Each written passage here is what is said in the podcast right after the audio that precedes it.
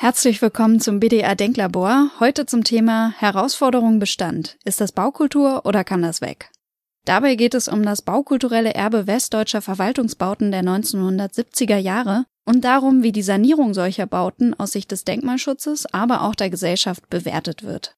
Wie reagiert beispielsweise der Denkmalschutz, wenn der Erhalt eines Gebäudes auf lokalpolitischer Ebene in Frage gestellt wird? Welche Rolle spielen ökonomische Faktoren für den Erhalt im Vergleich zu kulturellen oder auch ökologischen Aspekten? Exemplarisch für viele mittelgroße Städte der alten Bundesrepublik wird das Lörracher Rathaus betrachtet. Der Verwaltungsturm, 1972 bis 1976 gebaut von Thomas Heiß, ging seinerzeit aus einem Wettbewerbsverfahren hervor, bei dem Egon Eiermann den Vorsitz hatte. Aktuell gibt es jedoch eine öffentliche Diskussion um den Erhalt des sanierungsbedürftigen Gebäudes. Dabei steht auch der Abriss zur Debatte. Es sprechen dazu Monika Neuhöfer-Afditsch, Architektin, Stadtplanerin und Baubürgermeisterin der Stadt Lörrach und Annette Busse, wissenschaftliche Mitarbeiterin an der Fakultät für Architektur am Karlsruher Institut für Technologie mit Forschungsschwerpunkt zur Architektur der Nachkriegsmoderne und dazu, wie diese erhalten und transformiert werden kann. Die Moderation übernimmt Christian Serendt, Kunsthistoriker, Publizist und Autor, unter anderem Co-Autor der Publikation Ist das Kunst oder kann das weg? Vom wahren Wert der Kunst. Ich bin ja als einziger in der Runde kein ausgebildeter Architekt und insofern repräsentiere ich eine Perspektive außerhalb des engeren Fachdiskurses. Hier in der Runde sind alle, so wie ich das verstehe, Fans, kann man vielleicht sagen, des bestehenden Lörracher Rathauses und befürworten den Erhalt des Gebäudes. Ja, wer sind überhaupt die Gegner in diesem Diskurs? Also wer ist überhaupt für den Abriss oder die Zerstörung dieses Gebäudes? Und zwar sowohl in der regionalen Bevölkerung wie auch in der Fachwelt. Gibt es auch in der Fachwelt Stimmen, die sagen, dieses Gebäude ist nicht erhaltungswürdig oder der Erhalt des Gebäudes steht in keinem Verhältnis zu den Kosten für die Allgemeinheit? Das wäre meine erste Frage.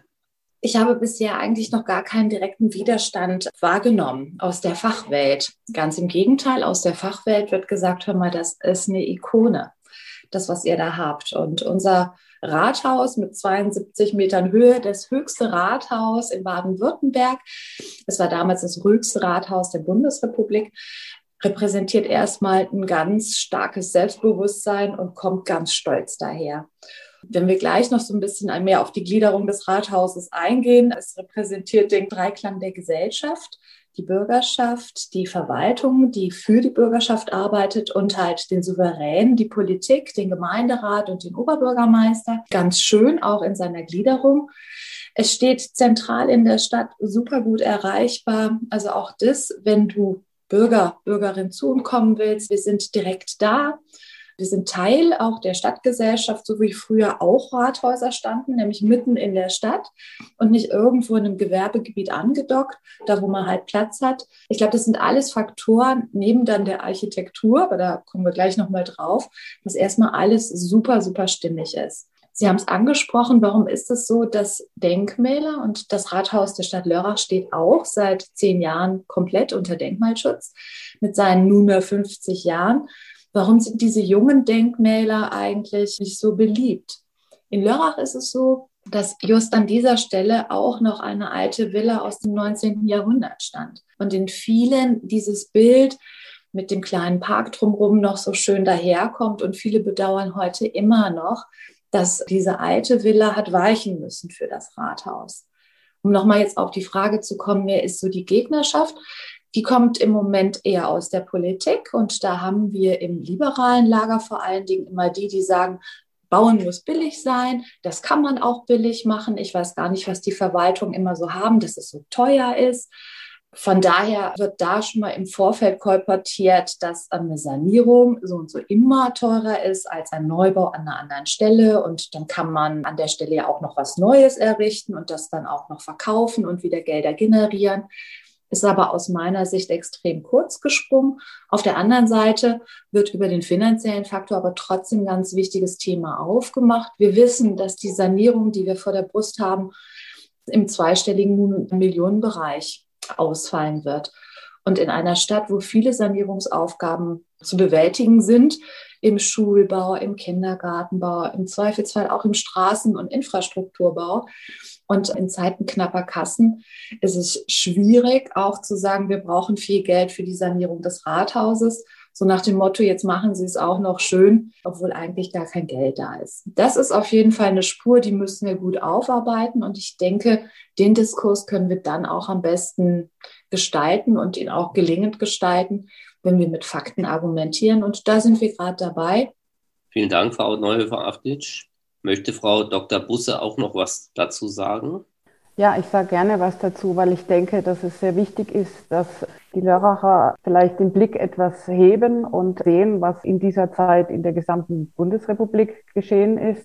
In den Jahren von 1950 bis 85 sind circa 400 Bürohochhäuser in dieser Art gebaut worden.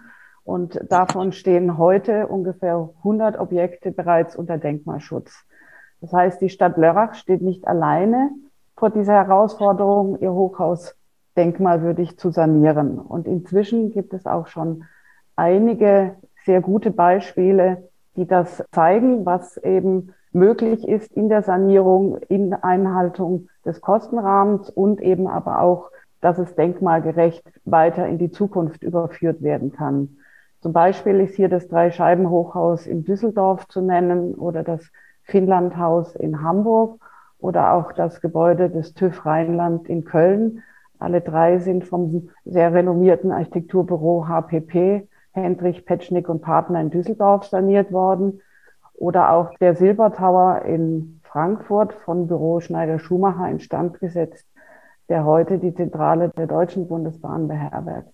Herausfordernde Punkte waren bei allen die erhöhte Anforderungen des Brandschutzes und der Bauphysik, wie zum Beispiel der deutlich gestiegenen technischen Anforderungen an Lüftung, Kühlung und Heizung. Das heißt, aufbauend auf einer entsprechend dezidierenden Grundlagenermittlung des Baubestandes ist eine intelligente und auf das spezifische Objekt maßgeschneiderte Planung möglich, die den technischen Anforderungen gerecht wird, aber auch das denkmalgeschützte Erscheinungsbild erhält. Ja, vielen Dank für diese interessante Information, Frau Dr. Busse, dass es schon 400 dieser Hochhäuser gibt aus jener Zeit und 100 davon schon unter Denkmalschutz stehen. Es kommt einem so vor, als wäre das damals so der letzte Schrei gewesen. Jede Gemeinde wollte auch unbedingt ein Hochhaus haben, so ein Must-Have in der damaligen Zeit. Das bringt mich zur Frage, nochmal genauer über Denkmalschutz nachzudenken in diesem Kontext. Gefühlt nähert sich ja der Denkmalschutz immer mehr der Gegenwart an. Die denkmalgeschützten Gebäude werden immer jünger, so kommt es manchen vor. Und das wirft aus meiner Sicht natürlich auch Probleme auf. Als Parallele fallen mir in der Kunstwelt die überquellenden, kostspieligen Museumsdepots ein, gefüllt mit Kunst, die keiner mehr sehen will oder die, die gerade out ist. Vielleicht wird sie irgendwann mal wieder in, aber erstmal ist sie out. Und diese Kunst und der Ausbau der Depots, das belastet natürlich die Museumsetats. Das ist letztlich auch Geld und Ressource, die fehlt, wenn es darum geht, Kunst lebender Künstler und Künstlerinnen zu zeigen, aktuelle Ausstellungen zu machen, Kunstpädagogik und Kunstvermittlung zu betreiben. Auch im Städtebau und im Alltag einer lebendigen Gemeinde kann ich mir vorstellen, kann der Denkmalschutz belastend und einschränkend werden, vor allem wenn es sich um Gebäude handelt, die weithin unbeliebt sind. Die Denkmalsbegründung des Landesdenkmalamtes für das Dörracher Rathaus 2012 habe ich auch gelesen. Und dort wird ja behauptet, es gebe ein öffentliches Interesse an der Erforschung von Behördenbauten der 60er und 70er Jahre. Das wage ich zu bezweifeln. Ich glaube nicht, dass das irgendwen interessiert außerhalb einer relativ engen Fachcommunity. Und in der Denkmalsbegründung wird weiter geschrieben, der Wert des Gebäudes läge darin, dass es sich hier um ein dokumentarisches und wissenschaftliches Objekt handelt. Auch das scheint mir etwas schwammig zu sein, weil irgendwie kann ja alles und jeder quasi zu Objekten der Wissenschaft ernannt werden. Ja, was sagen Sie dazu? Ich wäre gespannt, wie Ihre Meinung dazu ist. Ich gebe Ihnen recht, Herr Sehrend dass diese Beschreibung alles und nichts heißen kann. Oder wenn halt ein breites öffentliches Interesse, was heißt das denn eigentlich? Es ist wirklich schwammig. Aber wenn man es vielleicht mal andersrum versucht zu erläutern, wie empfinde ich als Mensch, der halt in diesem Rathaus arbeitet, denn das Gebäude? Es ist innen drin wunderschön, es ist zeitlos schön. Viele Besucherinnen und Besucher, die wir empfangen, die sagen, mein Gott, das ist ja hier alles ganz modern. Nee, das ist alles genau 50 Jahre alt. Von den Vorhängen bis zu den Stühlen und bis zum Mobiliar. Es ist genau 50 Jahre alt in seiner Aufteilung. Wir beschäftigen uns ja jetzt gerade mit dem Rathaus und damit auch den Arbeitswelten. Also wenn ich sage, ich saniere das, funktioniert das denn eigentlich, wie wir auch uns vorstellen, in Zukunft zusammenzuarbeiten? Mal ein bisschen alleine, viel mehr in Teams. Da bringt das Rathaus alles mit, was wir brauchen. Wir waren selber überrascht, dass wir gesagt haben, eigentlich funktioniert das hier auch, wie wir uns die Zukunft vorstellen. Wir haben einen großen Eingangsbereich, der komplett gläsern ist. Wir haben so ein kleines Foyer, wo regelmäßig Ausstellungen stattfinden, mitten in der Stadt, mitten im trubelnden Leben. Es sind große Türen, man kommt rein, gläsern, fühlt sich empfangen. Wir haben den großen Bereich für der Bürgerdienst, des Bürgerservice genau da angedockt. Man kommt rein und findet direkt seinen Weg und seinen Sprechpartner. Wir haben das große Gebäude, wo alle Ansprechpartner, die wir im Haus haben, sei es in Bausachen, wenn ich heiraten will, wenn jemand gestorben ist, wenn ich mich ummelden will. Also alles irgendwie zusammen. Ich kann dann von einer Etage auf die andere springen und gehe nachher nach Hause und sage, ich habe alles erledigt. In der mit oder etwas hochgesetzt haben wir den Ratssaal, der auch nochmal komplett mit großen Fenstern ist. Man sieht immer, wenn dort der Gemeinderat tagt, also vor allen Dingen in den dunkleren Monaten, weil dann das Licht an ist. Das ist auch noch eine Etage, die sich in die Stadtgesellschaft, in den Raum reinschiebt. Alleine von dieser Funktionalität, wenn man überlegt, 50 Jahre her und immer das Ziel gehabt hat, für die Politik, für die Verwaltung und die Bürgerschaft da zu sein und heute festzustellen, das funktioniert immer noch wunderbar, dann ist das ein Riesenwert. Mich würde interessieren, Frau Dr. Busse, wie Sie dazu stehen, zu einer ja, salopp formulierten These, dass es eine Art Inflation des Denkmalschutzes gibt, dass also immer banalere Gebäude jetzt vom Denkmalschutz geadelt werden. Halten Sie das für plausibel? Nein, das halte ich überhaupt nicht für plausibel, weil wir tatsächlich im Durchschnitt nur drei Prozent aller Gebäude in Deutschland unter Denkmalschutz gestellt bekommen. Das heißt, die staatlich eingesetzte Denkmalpflege ist für die Unterstützstellung der Gebäude zuständig und garantiert eben deren Erhalt und ist eben auch damit beauftragt, im Überblick über den gesamten Gebäudebestand eben diese Gebäude herauszufiltern, die eben tatsächlich vorbildgebend und dokumentarisch und exemplarisch für diese Zeit stehen. Das heißt, es ist wirklich eine Auszeichnung für ein Gebäude unter Denkmalschutz gestellt zu werden. Und zudem kann ich sagen, dass dieses Gebäude des Lörracher Rathauses neben der baulichen und städtebaulichen, aber auch stadtgeschichtlichen Begründung für die Unterschutzstellung auch alle weiteren Erhaltungswerte, die wir so im denkmalpflegerischen Umgang Führen erfüllt. Das sind vier Stück und das ist der erste wäre der Gebrauchswert. Da kann man sagen, mit der Zusammenfassung aller benötigten Funktionen in einem Gebäude, die vorher auf fünf verschiedene Gebäude verteilt waren, nun in einem 18-geschossigen Hochhaus gebündelt, in dem die einzelnen Abteilungen gestapelt werden konnten und damit mit kurzen Wegen alle Bereiche der Stadtverwaltung erreichbar sind die nun über 45 Jahre gehalten haben und damit ein stattliches Alter erreicht haben. Heutige Planungen werden auf 25 Jahre ausgerichtet. Dann haben wir den Zeugniswert. Das Gebäude enthält heute noch sehr viele der originalen bauzeitlichen Bausubstanz im Äußeren, aber auch im Innern und hat damit einen hohen exemplarischen Wert, der die damaligen weitsichtigen Entscheidungen und Möglichkeiten der Erbauungszeit bis heute dokumentiert. Das Gebäude wurde in der Planungszeit mit großem Konsens der Bürger und der Stadtverwaltung geplant und verabschiedet. Dann haben wir den Erinnerungswert. Das Lörrerer Rathaus steht für eine Zeit der aufstrebenden, erstarkenden Demokratie in der Bundesrepublik Deutschland, die Ausdruck in diesem sehr selbstbewussten Amtssitz der von Lörracher Bürgern gewählten Stadtverwaltung findet. Zuletzt den Erlebniswert, der im Innern des Rathauses haben sich viele Lörracher Künstler an der Ausstattung des Gebäudes beteiligt, was zu einer sehr qualitätvollen und abwechslungsreichen Gestaltung der Innenräume geführt hat. Zudem bieten sich aus dem Rathaus wunderbare Ausblicke über die Stadt und in den Schwarzwald bis hinüber in die Schweiz und auch nach Frankreich. Damit ist ein Behördenbesuch mit wunderbarem Weitblick und Ausblick verbunden. Ich sehe die Unterschutzstellung des Gebäudes als eine Möglichkeit, ähnlich wie eine Auszeichnung eines alten Autos mit einem H-Kennzeichen. Mit dieser Auszeichnung kann aus dem alten Gebäude vielleicht ein sehr gepflegter Oldtimer werden, der vielleicht in Zukunft auch einen Wertzuwachs hat. Ich fand, das war wieder eine schöne Anregung, der Behördenbesuch als ästhetisches Erlebnis. Also das wäre natürlich äh, zauberhaft. Und das bringt mich zu meiner dritten Frage. Inwieweit repräsentiert diese Architektur Bürgernähe? Frau Neuhöfer-Aftisch, in der Presse konnte ich lesen, dass Sie das Lörracher Rathaus, und Sie haben es ja jetzt auch nochmal gesagt, als Zitat selbstbewusstes Gebäude mit Charakter loben und dass ihnen das Selbstbewusstsein imponiert, das der Gemeinderat Lörrach damals beim Bau des Hochhauses an den Tag gelegt habe. Man kann natürlich das auch anders interpretieren. Man könnte auch das Lörracher Rathaus durchaus als ein, ich zitiere, also Zitat, Denkmal für kommunalpolitische Macht in der westdeutschen Provinz, Zitat Ende, ansehen. Das war jetzt ein Titel, den ich mir selber ausgedacht habe.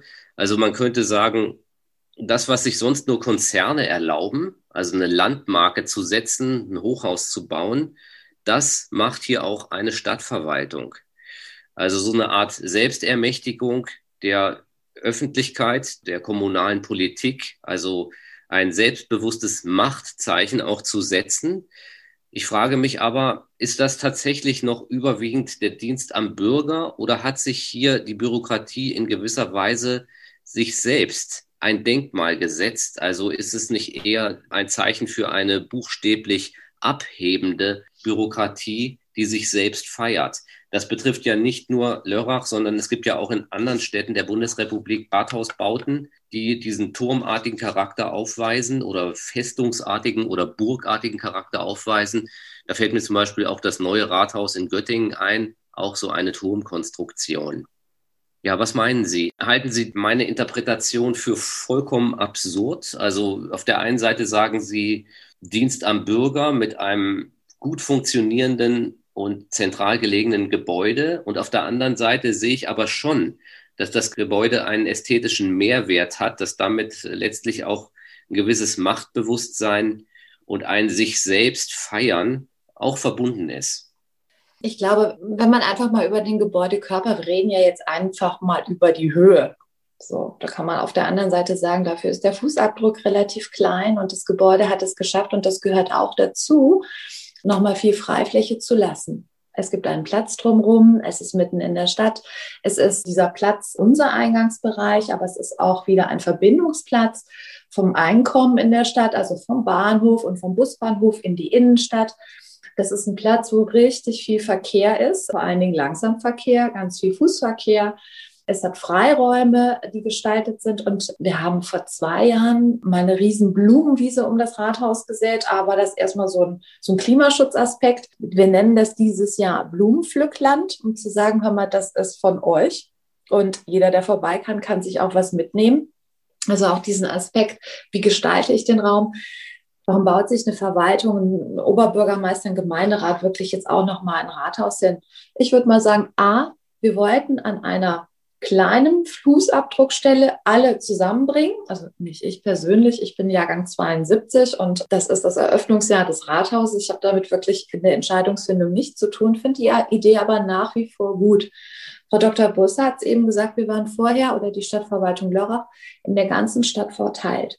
Das war im Arbeiten selber schwierig, damals noch, als Digitalisierung ja auch noch nicht so funktionierte, aber auch für die Kundschaft, für die Bürgerschaft selber. Also sprich, das an einer Stelle zu verwirklichen und viel unterzubringen in einer wachsenden Stadt mit vielen Aufgaben, das dann in die Höhe zu stapeln, finde ich auch nach wie vor als Idee nicht schlecht.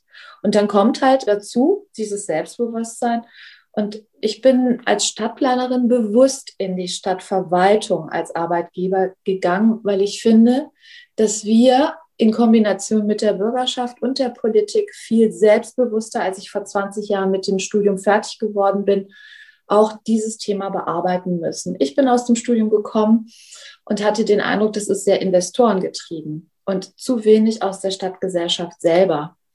Und dann selbstbewusst zu sagen, und kommunale Planungshoheit heißt so, weil es die Kommune macht und nicht sonst jemand. Also jeder Bebauungsplan geht über den Tisch der Kommunalpolitik.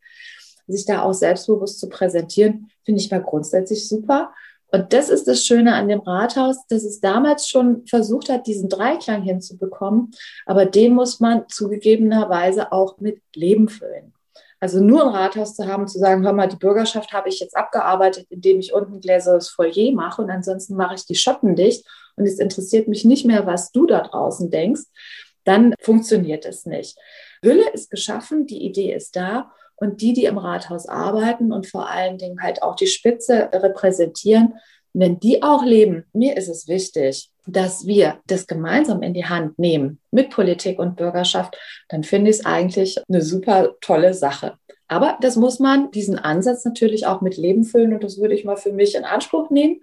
Ich plane heute mit den Menschen in der Stadt das Lörrach von morgen. Vielleicht nochmal meine Frage an Frau Dr. Busse. Die These, dass sich eine bürokratische Elite in den Bürohochhäusern der 60er und 70er Jahre selbst feiert. Halten Sie das für abwegig oder ist da was dran? Also zumindest haben wir ja damals auch einen anderen Zeitgeist. Für mich stehen diese Hochhausbauten auch für einen damals noch ungebrochenen Glauben an eine technologische Moderne, an Fortschritt, an Wachstum. Und heute sind wir ja da eigentlich an einem anderen Punkt. Also den zweiten Teil Ihrer These teile ich, dass es eben diesen ungebrochenen Fortschrittsglauben gab und diesen Glauben an die Technologie. Andererseits sehe ich aber, dass die Stadträte und die kommunale Verwaltung gewählte Vertreter der Bürgerschaft sind. Das heißt, die haben sich eben nicht selbst ein Denkmal gebaut, sondern sie haben versucht, die Funktionen, die eben für eine Stadtverwaltung notwendig sind, zu bündeln. Und ich habe es vorhin schon gesagt, das ist nur möglich, wenn man in dieser großen Menge, die eben in Lörrach anfällt, diese eben zu stapeln an dieser städtebaulich innerstädtischen Situation. Und das schafft natürlich die wunderbare kurze Wege für alle erreichbar mitten in der Stadt und hat zur Folge, dass es eben auch eine selbstbewusste Erscheinung hergibt, weil es eben sehr stark in die Höhe geht. Aber letztendlich verstehe ich diesen Ausdruck als Ausdruck der Lörracher Bürger, die eben ihr Selbstbewusstsein hineingegeben haben in die Wahl ihrer Verwaltung. Und letztendlich widerspiegelt das Rathaus eigentlich das Selbstbewusstsein der Lörracher Bürger. Vielen Dank. Ich möchte in meiner letzten Frage trotzdem nochmal auf diesen Punkt zurückkommen. Dieser bezieht sich auch vor allem auf die Umweltverträglichkeit. Hier ist die Rede von über 100 Bürohochhäusern aus den 60er und 70er Jahren, die bereits unter Denkmalschutz stehen. Und das Lörracher Rathaus gehört ja auch dazu. Ich frage mich aber, ob der kostspielige und aufwendige Erhalt beziehungsweise auch der Neubau von Hochhäusern heute noch energietechnisch und umweltpolitisch das richtige Signal ist. So würde ich von Ihnen gerne wissen, sind Hochhäuser überhaupt noch zeitgemäß? Und wenn man sich jetzt daran macht, historische Hochhäuser aufwendig zu sanieren, ist das vielleicht nicht so, so eine Art umweltpolitisch zweifelhafte Liebhaberei, so wie wenn man sozusagen vielleicht mit einem mühselig restaurierten Diesel-Oldtimer durch die Straßen brausen würde? Das erste Argument, was uns treibt, wir haben es gerade schon gehört, dass diese Gebäude wie auch das Lörracher Rathaus vor allen Dingen diesen großen Stahlbetonkern haben mit der vorgehängten Fassade.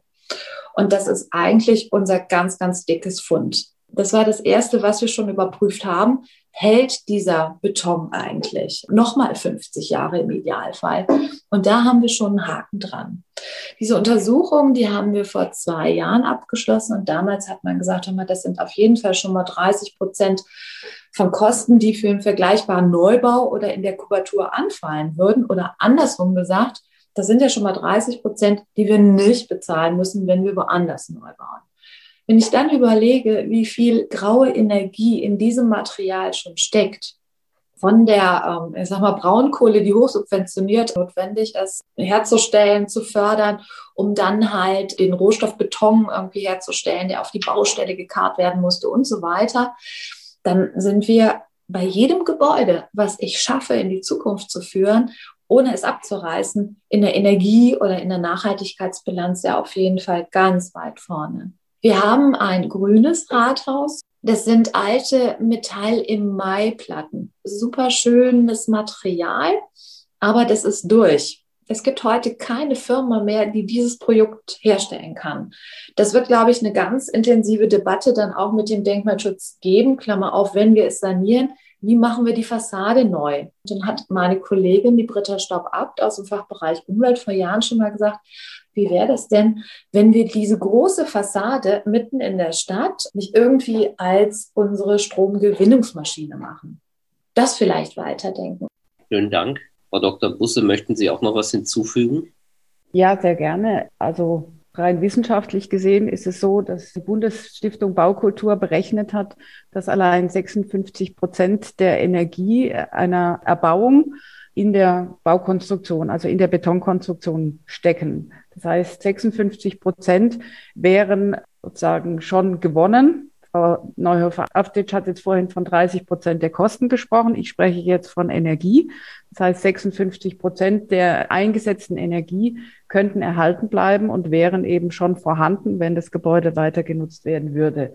14 Prozent der Energie fallen auf die Fassade. Das heißt, es ist ein relativ kleiner oder geringerer Teil, wenn wir jetzt sagen, die Fassade kann nicht erhalten bleiben und muss ausgetauscht werden, aber dann sprechen wir eben nur von 14 Prozent der eingesetzten Energie, die dann ausgetauscht werden müsste. Zusätzlich fallen 20 Prozent der Energie auf den Ausbau aus und 10 Prozent auf die Haustechnik, die meines Erachtens auf jeden Fall ausgetauscht werden muss, weil wir sprechen ja von einem Gebäude, was schon 50 Jahre in Nutzung ist und deswegen hier auf jeden Fall auf den neuesten Stand gebracht werden müsste. Aber trotzdem haben wir über 50 Prozent der Energie, die erhalten bleiben kann, wenn wir das Gebäude in die Zukunft weiterentwickeln. Was wir bei einem Neubau nicht hätten, da fangen wir bei Null an, hätten zusätzliche Flächenversiegelung, die wir in Deutschland sehr kritisch sehen müssen, auch in kleineren Städten, weil alle Flächen, die versiegelt sind, sind eben nicht mehr für die Versiegerung von Regenwasser möglich. Und deswegen müssen wir aufpassen, dass wir eben an jeder Stelle versuchen, möglichst wenig Weiterflächen zu versiegeln. Und deswegen ist auch vielleicht der Hochhausbau in Deutschland nicht zukunftsweisend, aber zumindest die, die schon da sind, sollten auf jeden Fall weiter instand gesetzt werden und in die Zukunft entwickelt werden. Was können wir aus dieser Diskussion ziehen für die Zukunft? Für mich ist das Lörracher Rathaus das Schönste der Republik. Also es ist eine Ikone und ich habe das auch schon mal rausgehauen. Für mich hat es Weltkulturerbe-Status. Aber im Moment ist diese Wahrnehmung noch nicht nach meiner Warnung in der Bevölkerung vorhanden, dass es so toll ist, wie ich es empfinde. Deswegen müssen wir darüber sprechen und es zum Thema machen, weil auf der anderen Seite sagen mir immer alle, wenn ich nach Lörrach zurückgehe, wie sehr freue ich mich, wenn ich das Rathaus sehe. Dann sehe ich, ich bin daheim.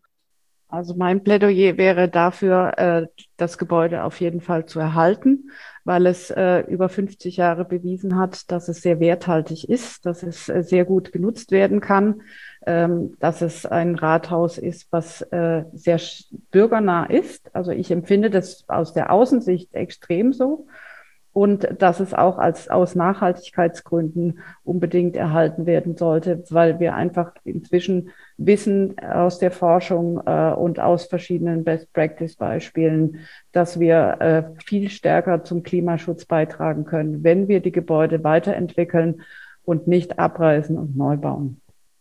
Ja, Frau Busse, Frau Neuhöfer-Aftic, ich danke Ihnen für die anregende Diskussion, bei der ich einiges gelernt habe auch wenn ich vielleicht nicht so enthusiastisch bin wie Sie beide, aber in jedem Fall hat sich das auch für mich gelohnt und also mein Themenkreis ist ganz platt betrachtet immer, ist das Kunst oder kann das weg?